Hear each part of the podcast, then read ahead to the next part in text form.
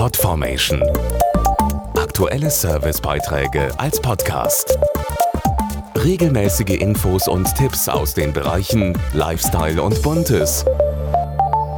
Selfies, Schminkanleitungen auf YouTube oder Castingshows. Jugendliche beschäftigen sich ja wahnsinnig viel mit ihrem Aussehen. Sind sie einfach nur oberflächlich? Oder haben sie vielleicht ganz andere Gründe, zu Deo, Nagellack oder Haargel zu greifen? Eine neue Studie hat sich mit diesen Fragen beschäftigt und Spannendes herausgefunden. Sich in der eigenen Haut wohlzufühlen ist in der Pubertät nicht immer leicht. Die Emotionen schwanken und die Hormone spielen verrückt. Doch das ist nicht alles, was verunsichert.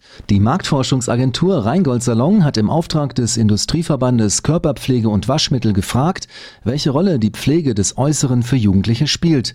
Dazu Studienleiterin Ines Imdahl. Kosmetikprodukte können den Jugendlichen helfen, die Kontrolle zu behalten. Man fühlt sich in der Pubertät unsicher, schon allein wegen der aufkeimenden Sexualität. Das war immer so. Die heutigen Jugendlichen sind aber in einer schwierigeren Situation. Alles um sie herum ist unsicher und zum Teil kommen sie auch noch aus unsicheren familiären Verhältnissen. Werte wie Verlässlichkeit, Ehrlichkeit, Sicherheit und Familie werden laut der Studie für die Jugendlichen wichtiger. Sie bieten Halt. Sicherheit, dauerhafte Freundschaften und Familie sind ihnen deswegen wichtig, weil sie darüber die Kontrolle zurückgewinnen können.